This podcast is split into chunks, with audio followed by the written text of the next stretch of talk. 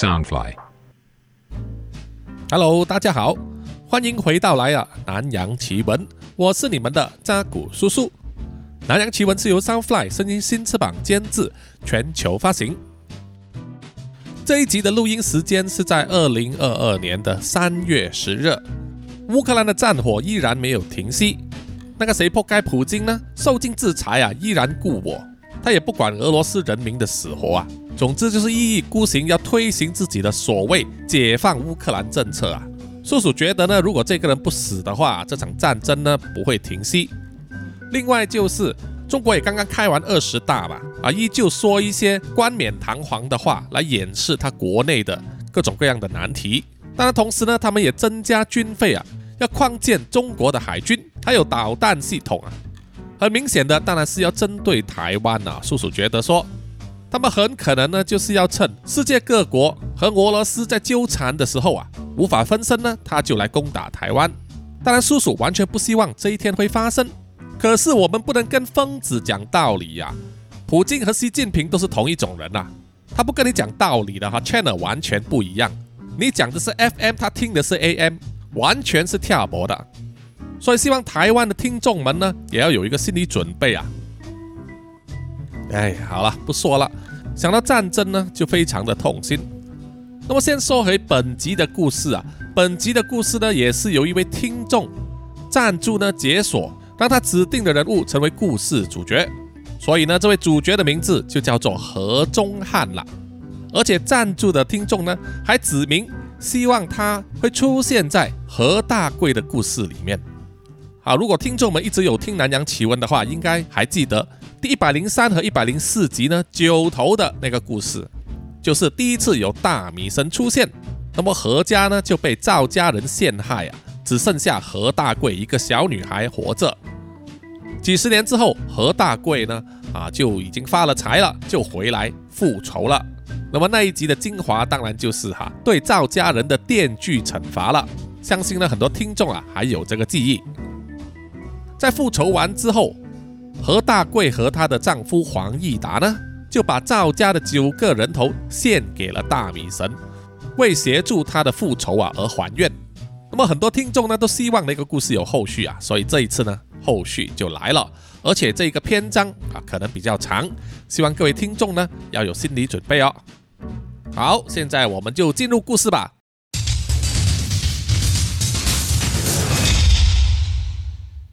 在气候逐渐回暖的纽约，金黄色的早晨阳光洒满了大地，正是人们忙着上班的时间。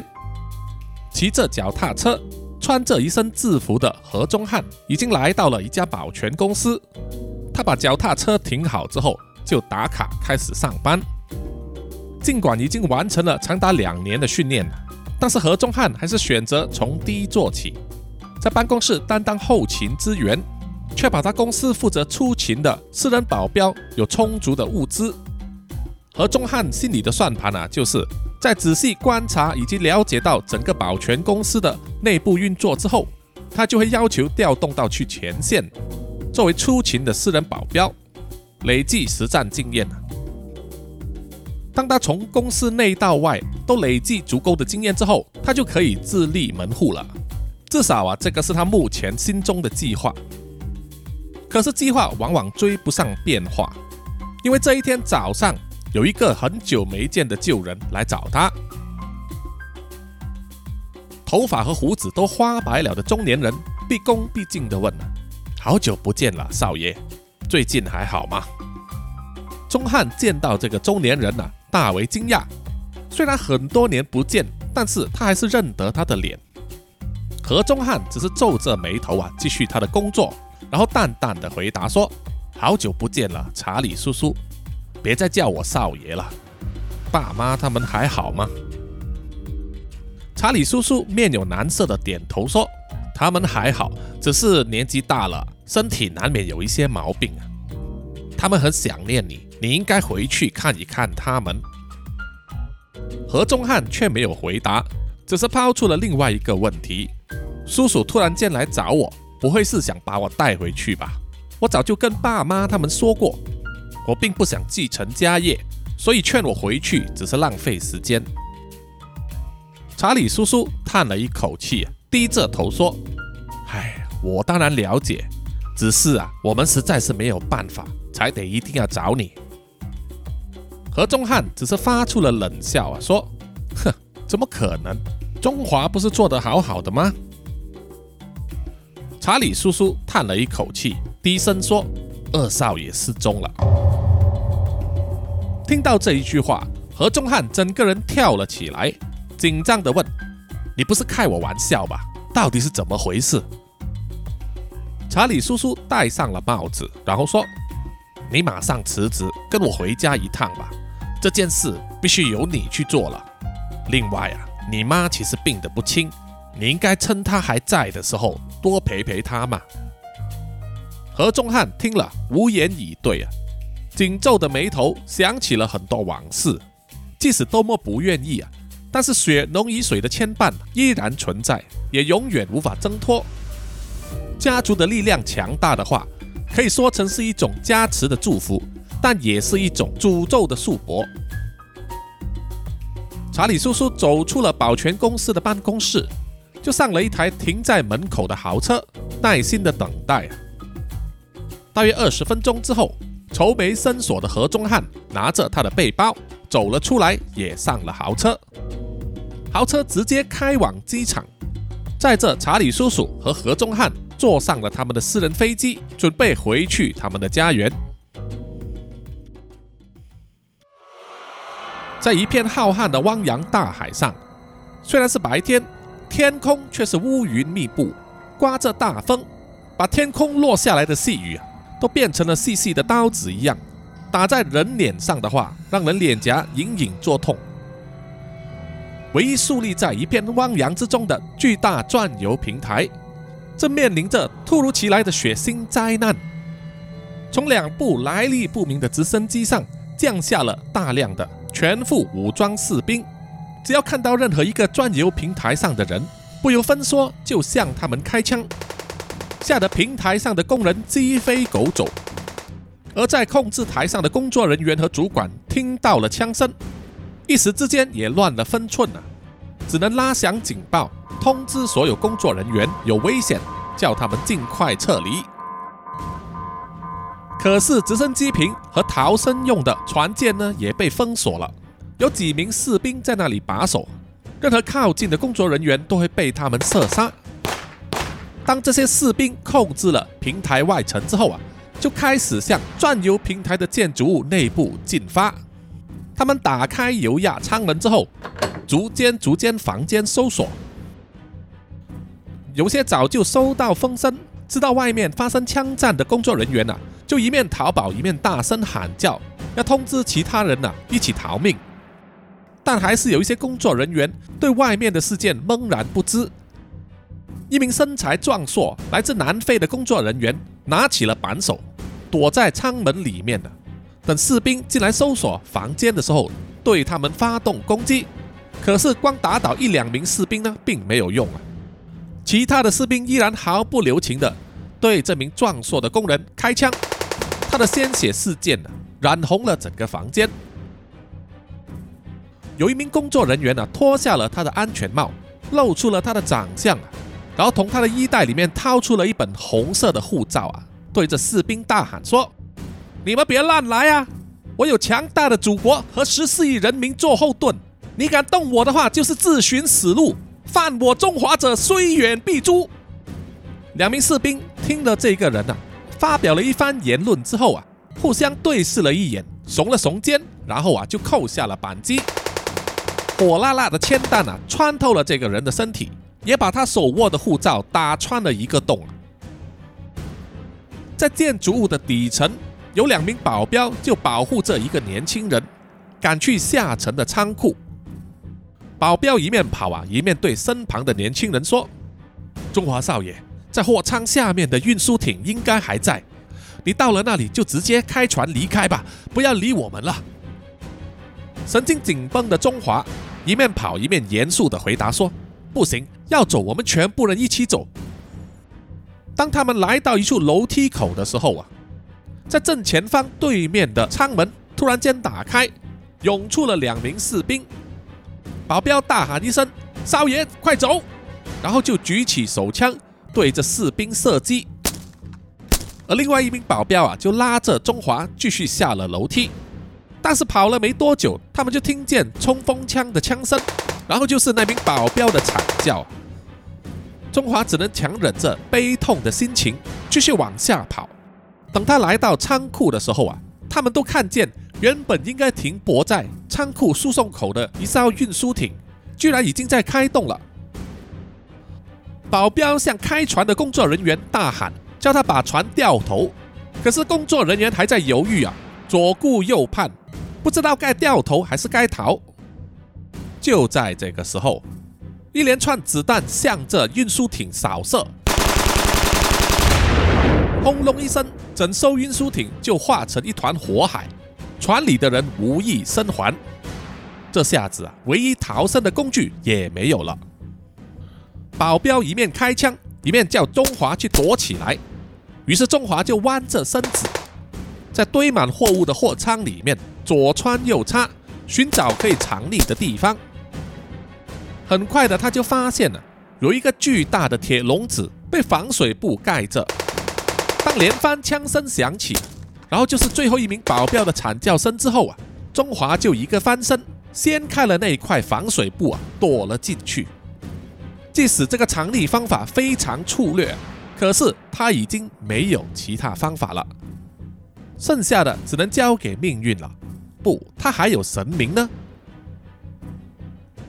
中华的身体卷缩在漆黑的防水布里面呢，他的右手不自觉地摸了摸脖子上的项链，一面用手指头轻轻地抚摸，一面低声的祈祷说：“大米神啊，请你保佑我，求求你，请你保佑我。”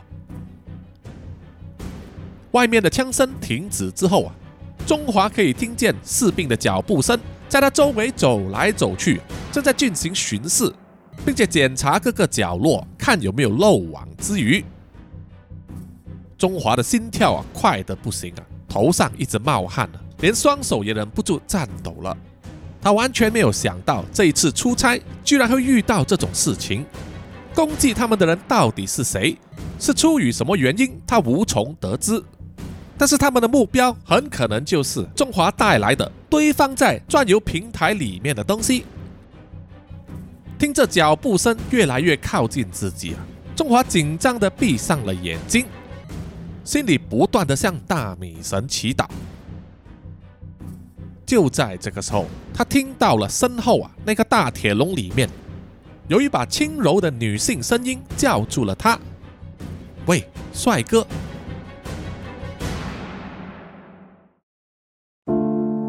私人飞机降落之后，何中汉和查理叔叔坐着豪车赶回去了一栋英国殖民地时期的豪宅里面。在飞机上，查理叔叔已经向何中汉说明了到目前为止所知道的情况。何中汉的弟弟黄中华在母亲何大贵的指示之下出差，去了一个钻油平台上执行一项特别的任务。可是钻油平台却遭到了不明人士的袭击，联系中断，中华生死未卜。经由何家的财力支持下成立的南洋兄弟会正在参与调查此事。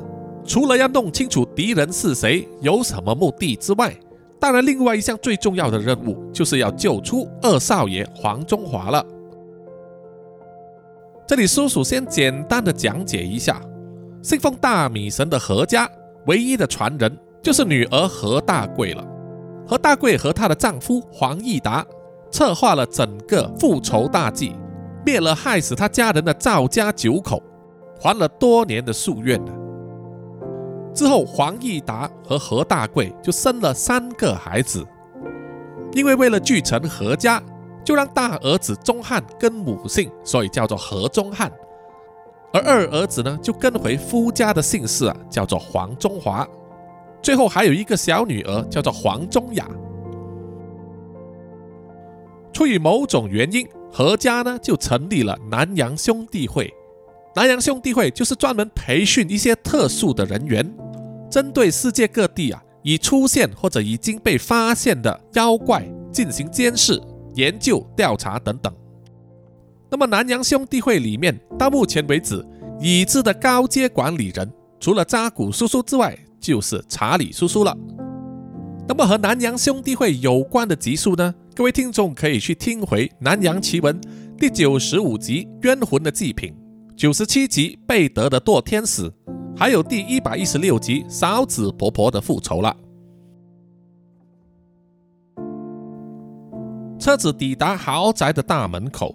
查理叔叔带领着何中汉下了车，在门口两边都有仆人列队啊，向着何中汉弯腰鞠躬，齐声说：“大少爷，欢迎回来。”每次听到“大少爷”这个称呼，何中汉就觉得很刺耳。他一声不响地跟着查理叔叔走进了内室，一直来到一间面积非常大的办公室。坐在办公桌前的正是黄义达。他看到查理叔叔带着何中汉回来的时候啊，站起身来，表情有点兴奋，可是，在一瞬间又收起了笑容，变成了严肃的脸。查理叔叔向黄义达行礼，然后说：“老板，我把大少爷带回来了。”接着就是一阵沉默，两父子见了面，却谁都没有先开口。查理叔叔察觉到情况啊，就转头向何中汉示意。何中汉才有点不甘愿地说：“爸，我回来了。”这个时候，黄义达才点点头，用低沉的声音说：“嗯，你先去看看你妈吧。”查理叔叔又再行了个礼，就要带何中汉离开办公室去见何大贵。在转身之前，何中汉才发现到自己的父亲黄义达这么多年没见了，脸上已经布满了皱纹。头发没有一根是黑的，而且啊，身体也不再像以前那么挺直了。岁月真的是不饶人呐！查理叔叔带着何中汉走过一条很长的走廊，来到最后面的一间房间，轻轻敲了敲门之后，等里面有一把女声回应，他们才开了门。在这间大房间里面，中间有一张巨大的床。躺在床的正是年老的何大贵，而围绕着他床周围的都是一些先进的医疗设备，有好几名医生和护士忙碌的在检查何大贵的健康数据，而床边的椅子坐着一名少女，正在握着何大贵的手，那名少女正是何中汉的妹妹黄中雅。哥，你回来了！黄中雅看到了何中汉啊，高兴的站了起身。好几年不见啊，这个小丫头已经长得亭亭玉立了。何中汉笑的走上前去啊，握住了她的手，然后惊叹的说：“几年不见啊，瞧你现在啊，真的是女大十八变了。”黄中雅笑着说：“你也是几年没见了，看起来壮了很多。你是去当健身教练吗？”何中汉笑着说：“不，我去当保全。”黄仲雅有点不相信自己的耳朵，以为他的哥哥在开玩笑啊。何仲汉只是耸耸肩，笑着说：“我正在学习他们公司的运作模式，偷师一下，希望以后可以开一间这样子的公司。”黄君雅就问了：“既然你想开一下自己的公司，请人办就是了，干嘛自己要混进去工作呢？”何仲汉啊，知道自己的妹妹想法还是比较天真。于是啊，只是笑着说：“有很多大学里面没有教的东西啊，都要在老板的身边偷学才学到的哦。”黄仲雅听了，好像明白了什么啊，拼命的点头笑了，露出他雪白的牙齿。这个时候，卧病在床的何大贵啊，睁开了眼睛，虚弱的说：“你们让我和钟汉好好聊一下好吗？”黄中雅和查理叔叔都点了点头，就指示了房间里面的医生和护士啊，全部人都退出了房间，然后关上了门。整个房间就突然间变得非常安静，让何中汉有点无所适从。何大贵的手在床缘上轻轻拍了拍，何忠汉呢看见之后啊，就坐在椅子上，然后伸手握住了何大贵的手，叫了一声“妈”。我回来了。何大贵说：“孩子，这么多年来委屈你了。不过我希望你能够了解，我和你爸爸所做的事，全部都是为了你们三兄妹的好。这一点，我希望你永远记住，也永远不要怀疑，好吗？何中汉点点头，心中感到一股酸意。何大贵继续说：“你也要原谅你爸爸，他是一个做事按部就班、一切跟随计划、绝不容许随便改变主意的人。他对你其实充满了期望，一心想要培养你继承家业，然后走进政坛，成为有影响力的人。钟汉啊，你也必须了解到。”这也是大米神的旨意。你们三兄妹啊，日后一定会在政治、经济和军事方面大展拳脚，发挥你们应有的影响力。你爸爸对这一个启示非常着迷。哎呀，从现在看起来，只能说大米神的启示并不是顺次序的吧？结果你硬要参军。去了军校，让你们当时的父子关系闹得那么僵，其实是因为你爸爸太过害怕之故。他非常害怕大米神的启示不是发生在你们三兄妹身上。哎呀，所以啊，经过了这么多年，我也希望你也能够了解、明白以及体谅你爸爸的用心良苦。何中汉听着听着。双眼都已经泛出了泪光。确实，他在少年的时候啊，就整天听着父亲黄义达说着政坛的事情，整天希望他长大之后进入名校深造，然后出来加入政坛。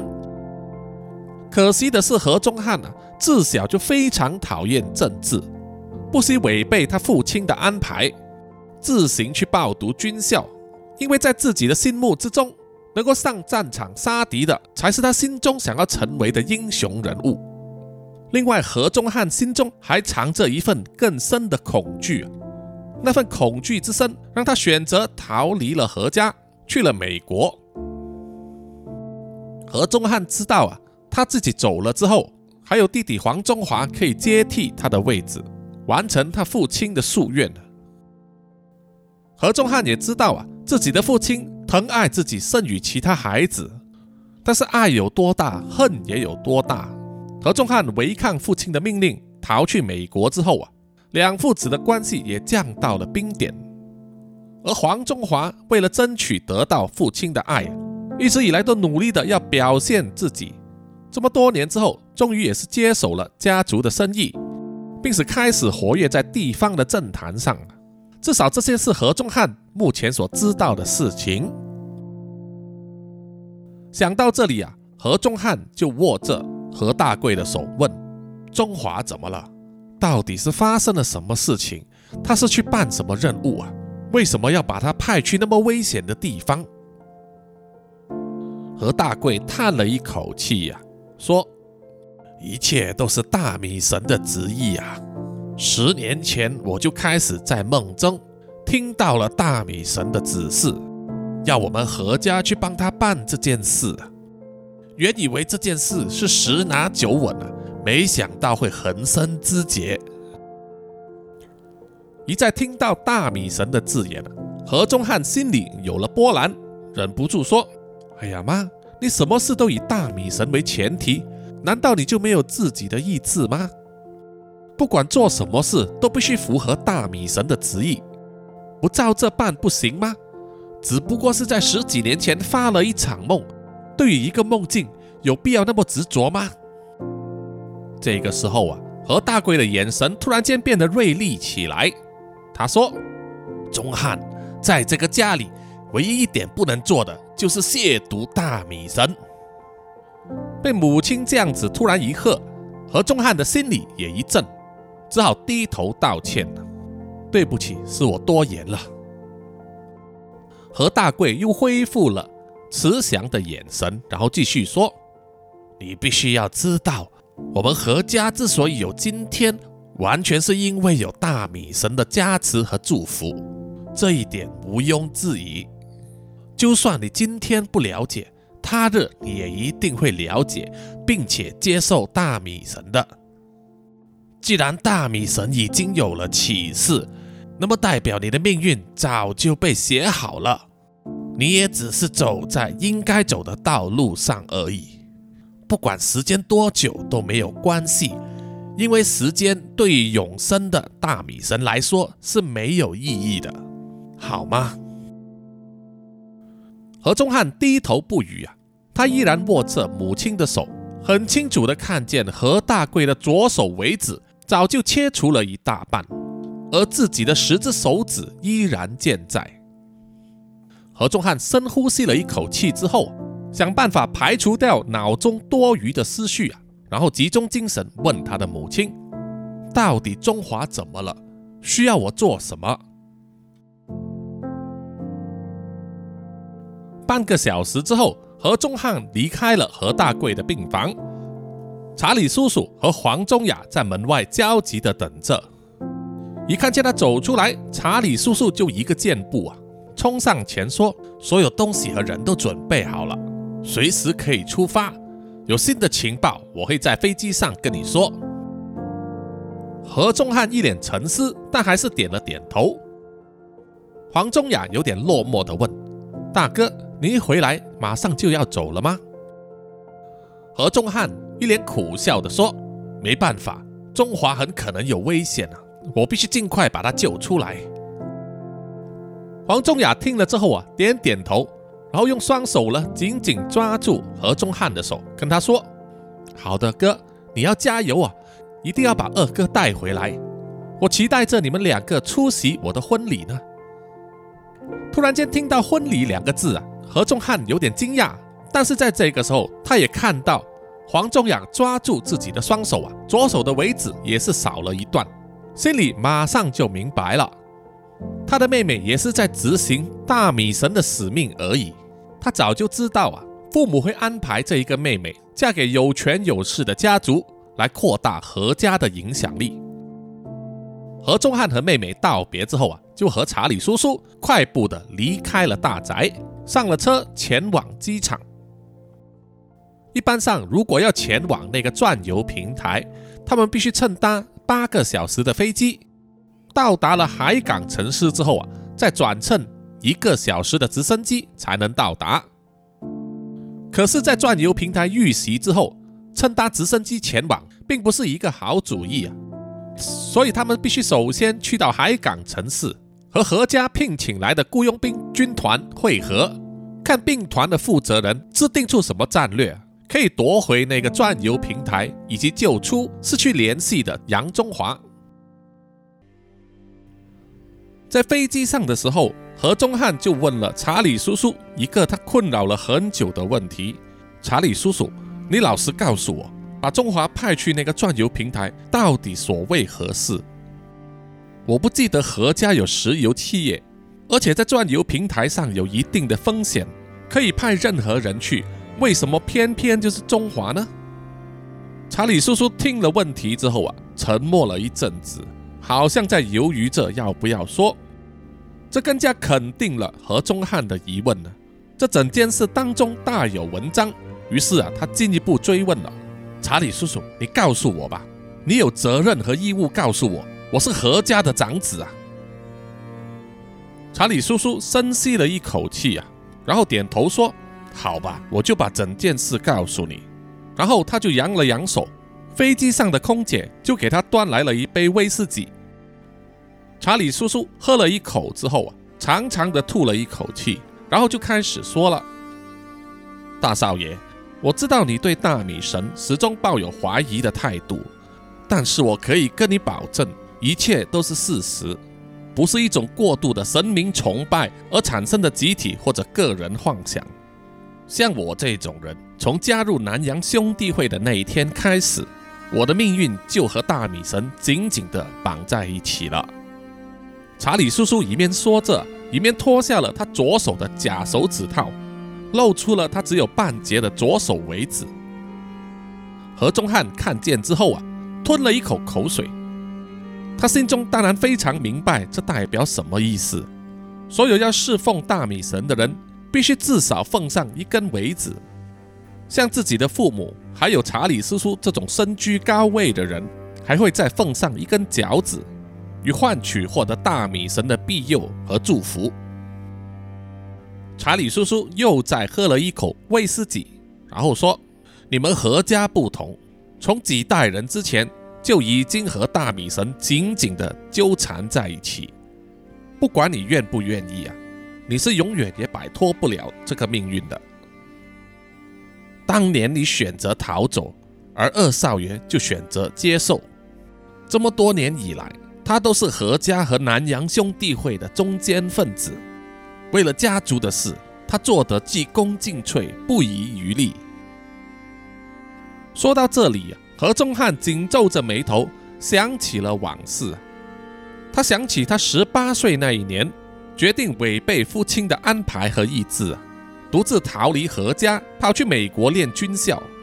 为此，他长年以来处心积虑的安排，拿出自己所有的个人积蓄，还有父亲放在他名下的信托基金。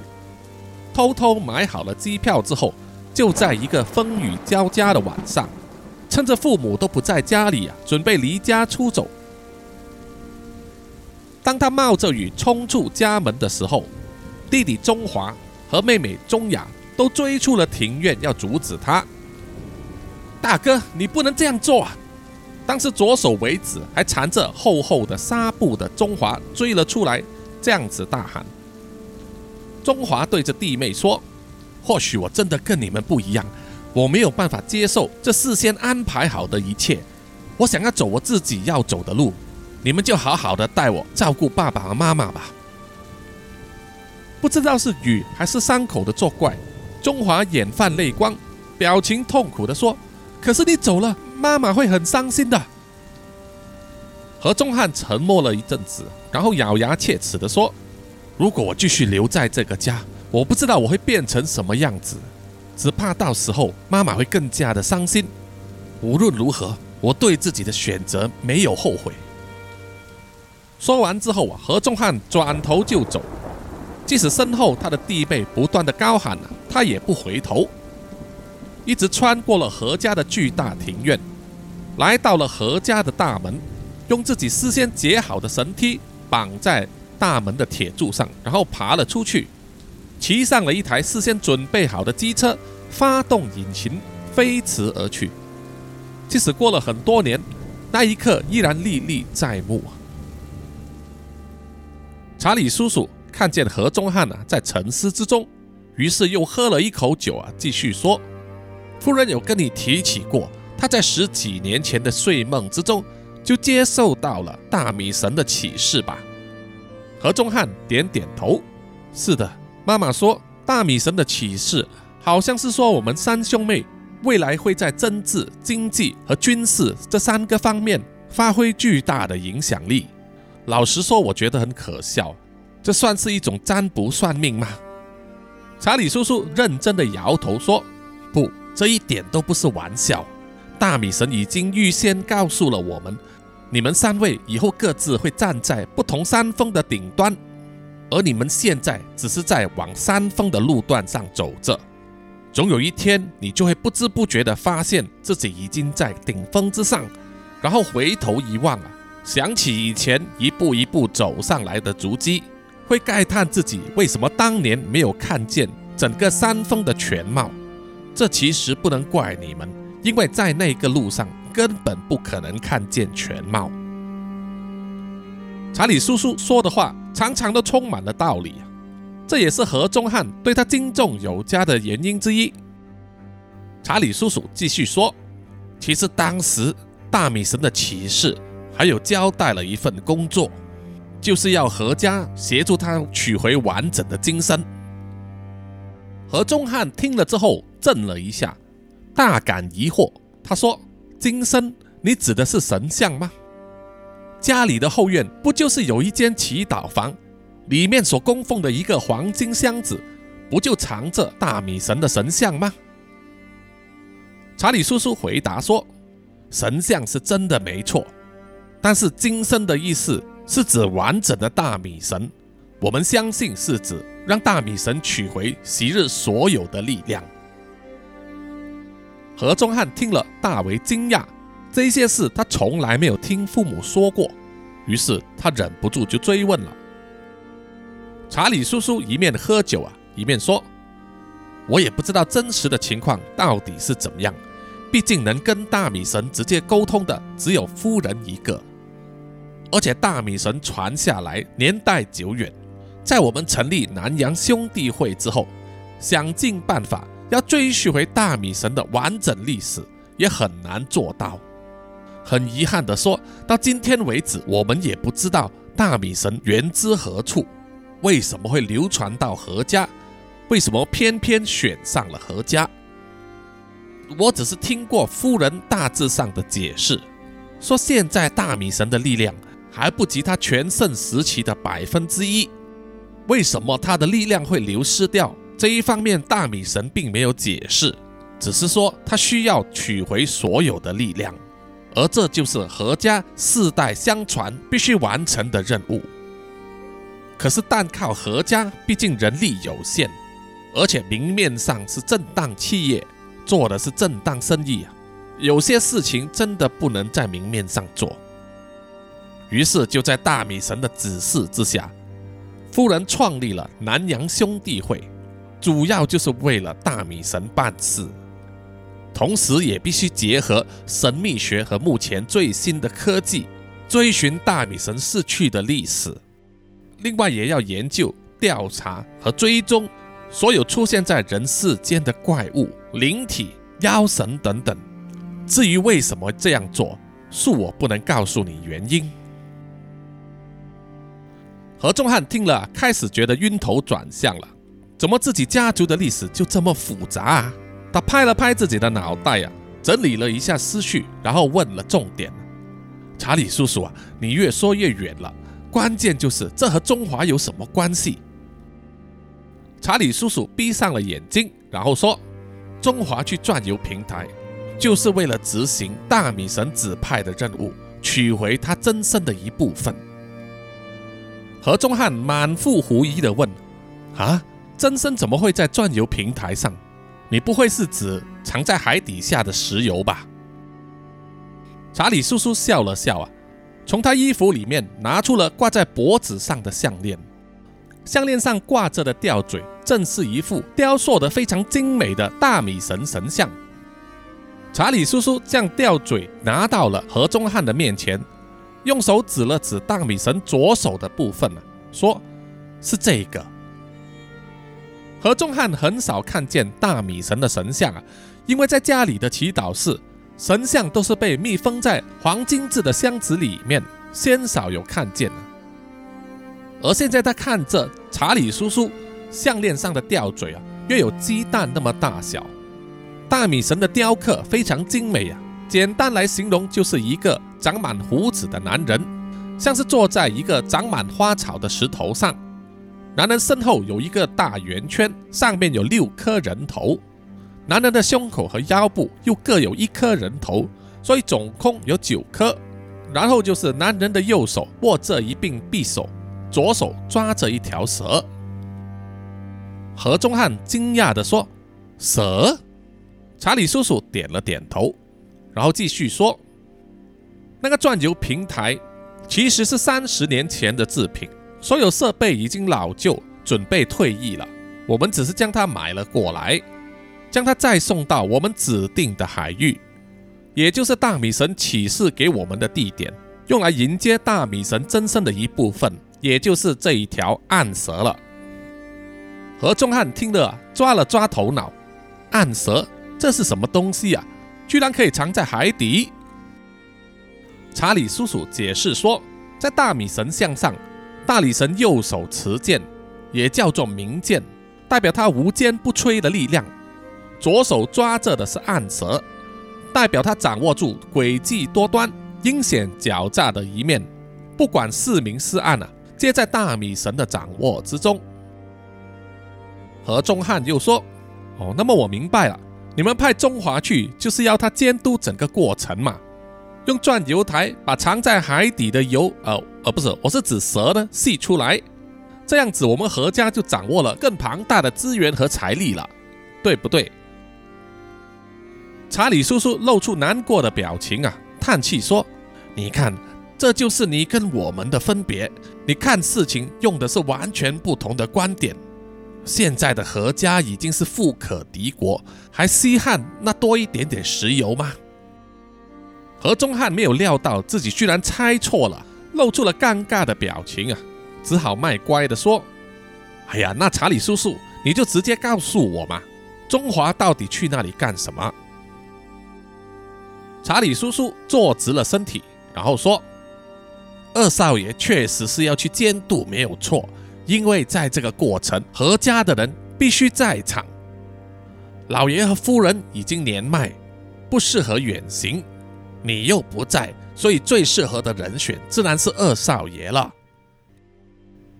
要取回大米神所掌控的暗蛇，需要进行一个召唤仪式，并且奉上足够的贡品，包括有九百公斤的黄金和九百公斤的白银等等的东西。何中汉瞪大了眼睛，他想到九百公斤的黄金和白银，那到底是价值多少钱呢？现在黄金的价格每公斤叫价六万四千美元。而白银也要每公斤八百二十美元，所以光是这些金银就已经超过五千八百万美元了。查理叔叔叹了气说：“没有错，相信啊，这个也是钻油平台受到袭击的原因。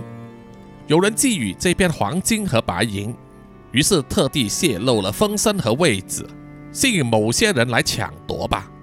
而且最重要的是，二少爷也在平台上。”如果二少爷落在他们手上，那么到时候他们会要求的赎金就会非常可观了。听到这里，何中汉就明白了整件事情。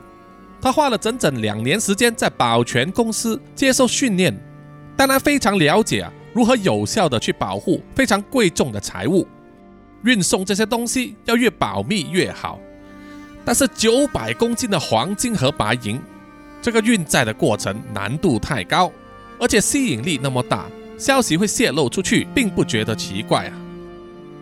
想到这里呀，何中汉忍不住吐槽说：“原来呀，威力无比的大米神也没有办法预防盗贼来抢劫呀。”查理叔叔听了之后啊，一脸不高兴地说：“我们从来没有说过大米神是全知全能的神。”但是无论如何，你也不应该小看他，或者拿他来开玩笑，这是一种不敬啊！被查理叔叔训了一句之后啊，何中汉就不敢再说话了。一转眼之间，飞机就准备降落了。何中汉和查理叔叔也没有再对话，他们下了机之后，坐上了豪车，迅速的赶去了港口。登上了一艘看起来像是运载货柜的大船，船就马上开出了港口。在船上，何中汉和查理叔叔就和雇佣兵团的首领康纳开会。康纳是一名退休军人，有丰富的战斗经验，手下有二十名雇佣兵，是被重金聘请过来执行这一次的营救任务。康纳说，在出发之前，他们已经在密集监视。钻油平台周围的动静了他说，根据卫星的情报分析，还有他秘密的情报来源，都指出事发当时攻击钻油平台的共有两台直升机。除了投放八到十二名士兵进入钻油平台之后，直升机还攻击了从钻油平台逃出来的救生艇和运输船。在十五海里之外。还有一艘神秘的船舰正在待命，相信是准备运载物资离开的。可是我们发现啊，那两部直升机在钻油平台周围逗留了超过二十分钟，然后就离开了，没有看见他们有降落在停机坪接载人员离开的现象。而那艘神秘的船舰也没有再移动。查理叔叔听了之后啊，皱起了眉头，他反复地问：“真的确认他们并没有人离开？”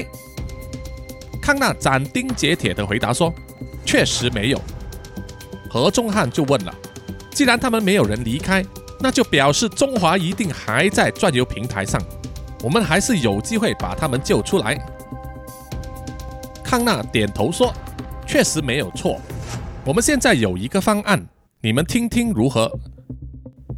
康纳打开了大量的卫星图片呢，他已经调查了那一艘在转游平台之外待命的神秘船舰，是被一家空壳公司在巴拿马注册的，很明显就是用来隐藏真正的拥有者身份，外部没有武装，很明显就是一艘运输舰。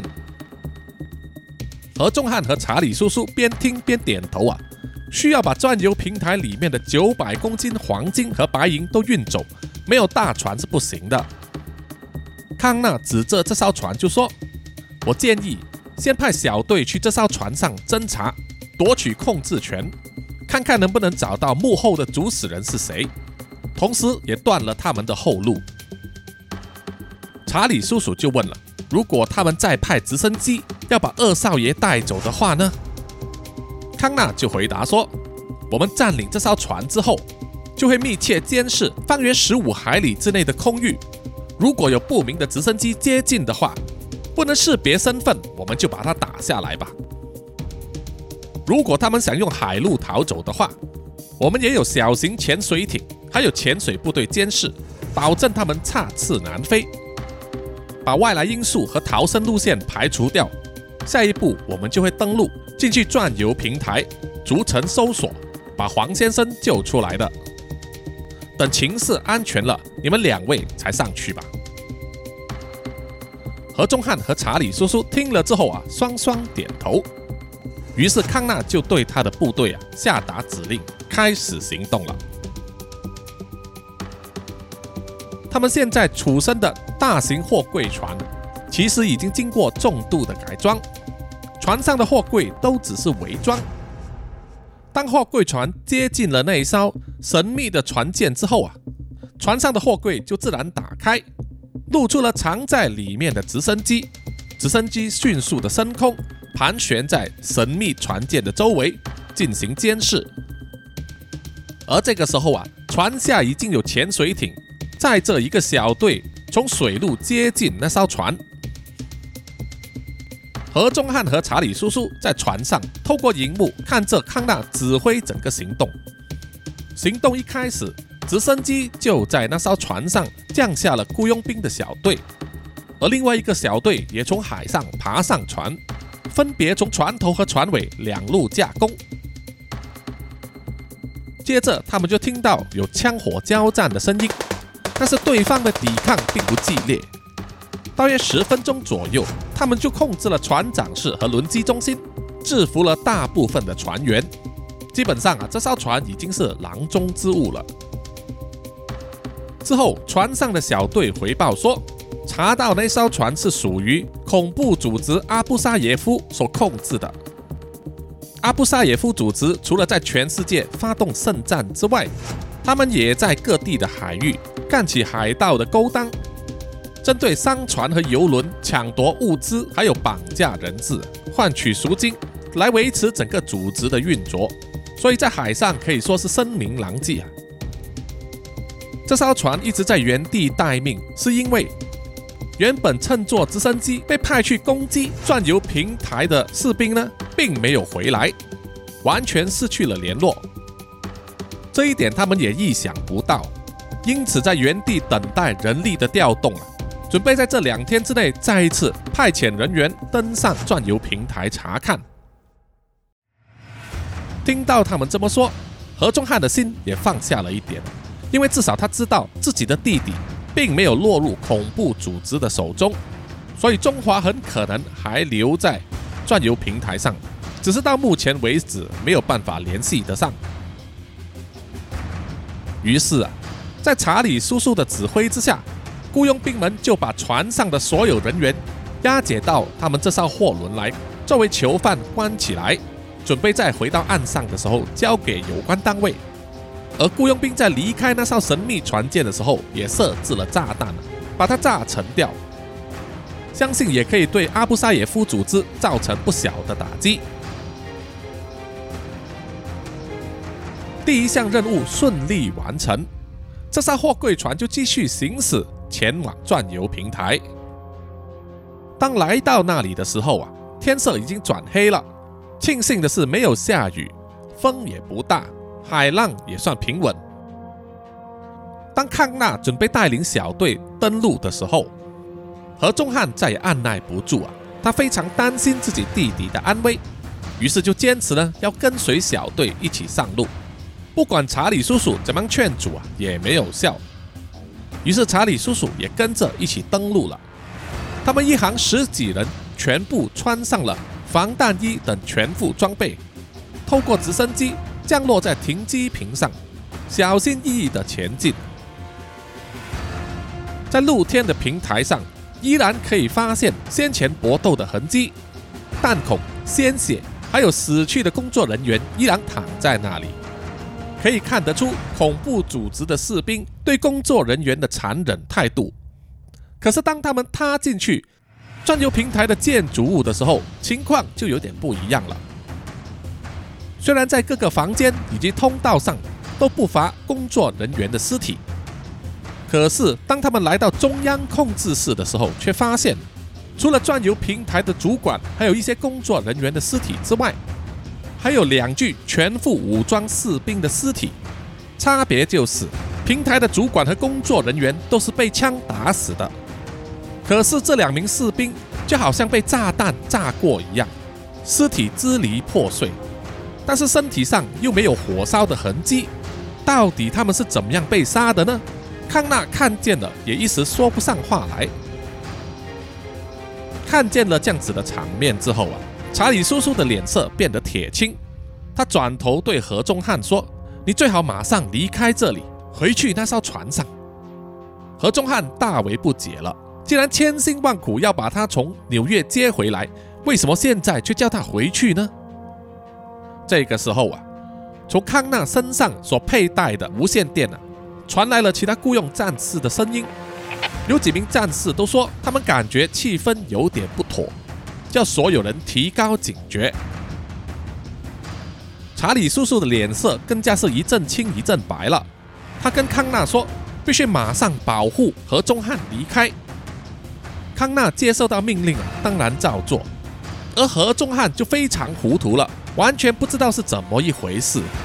当他们一团人走出了中央控制室，准备回去直升机停机坪的时候，突然听见了一道奇怪的声音。在整个建筑物里面回响，查理叔叔更加的紧张了，一直推着何中汉，叫他加快脚步。这个时候啊，其中一名站在通道旁边、全面戒备的雇佣士兵，他的身体突然间整个被某种东西快速的拉了起来，接着就是一连串的枪声和惨叫声。然后空气之中就弥漫着一层血雾，连在通道旁边走过的何中汉都觉得有鲜血滴在他的脸颊上。他用手指摸了摸，确实有一点温度，而且粘稠，是真正的鲜血，而不是番茄酱。康纳马上通过无线电高喊：“高度戒备，高度戒备，小心藏在暗处的敌人。”所有雇佣士兵的精神马上拉紧，举起了他们手上的枪，睁大眼睛观察周围。查理叔叔跟康纳说：“继续走吧，我们不能停留，叫小队撤退吧。”何中汉马上说：“啊，撤退？我们都还没有找到中华，怎么能就这样子撤退啦？”查理叔叔紧张地说：“哎呀，我迟点再跟你解释，现在时间紧迫。”再不走就来不及了。不久之后啊，又是一声惨叫，又有一名雇佣士兵突然间就死掉了。有些雇佣士兵就对着周围胡乱开枪，借此要逼退啊可能靠近他们的敌人。一时间枪声此起彼落。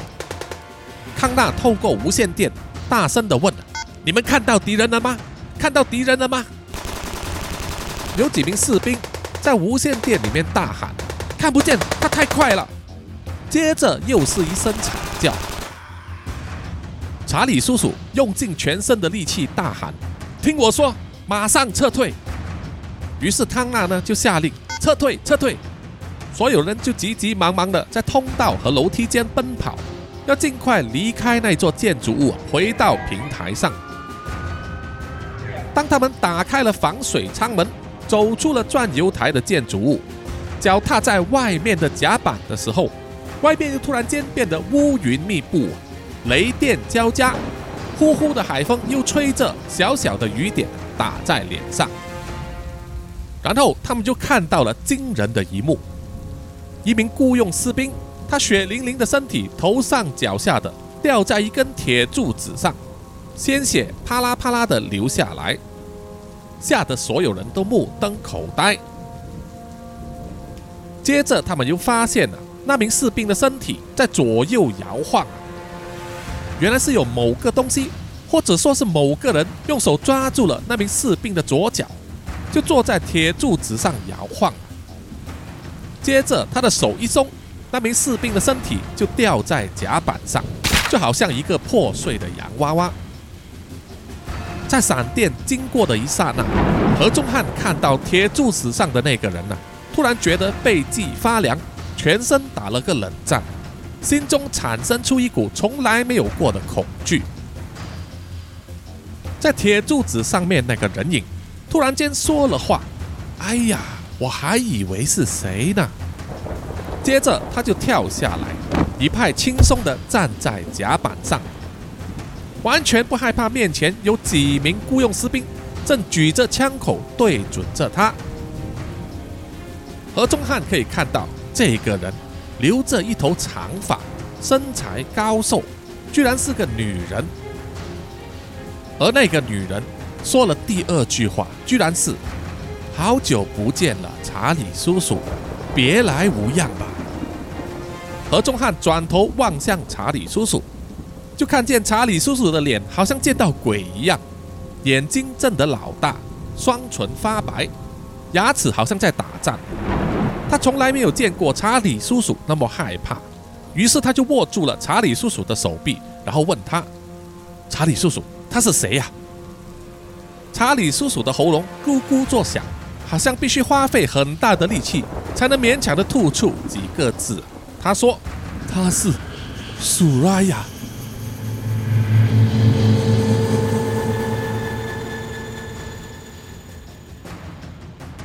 好了好了，本集的南洋奇闻故事啊，就到此暂时告一段落，请大家呢持续追踪下一集的发展。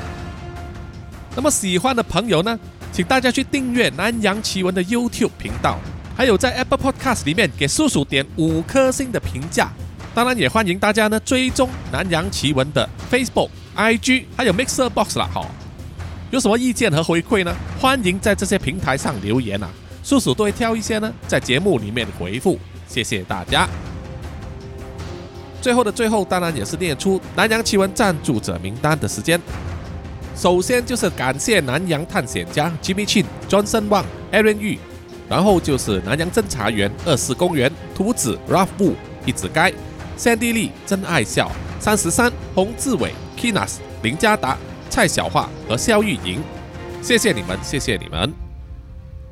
因为本集的录音时间呢有点赶呐，啊，叔叔有一些事情非常忙，所以呢就本集就不录留言了。好，我们下一集再见了，拜拜。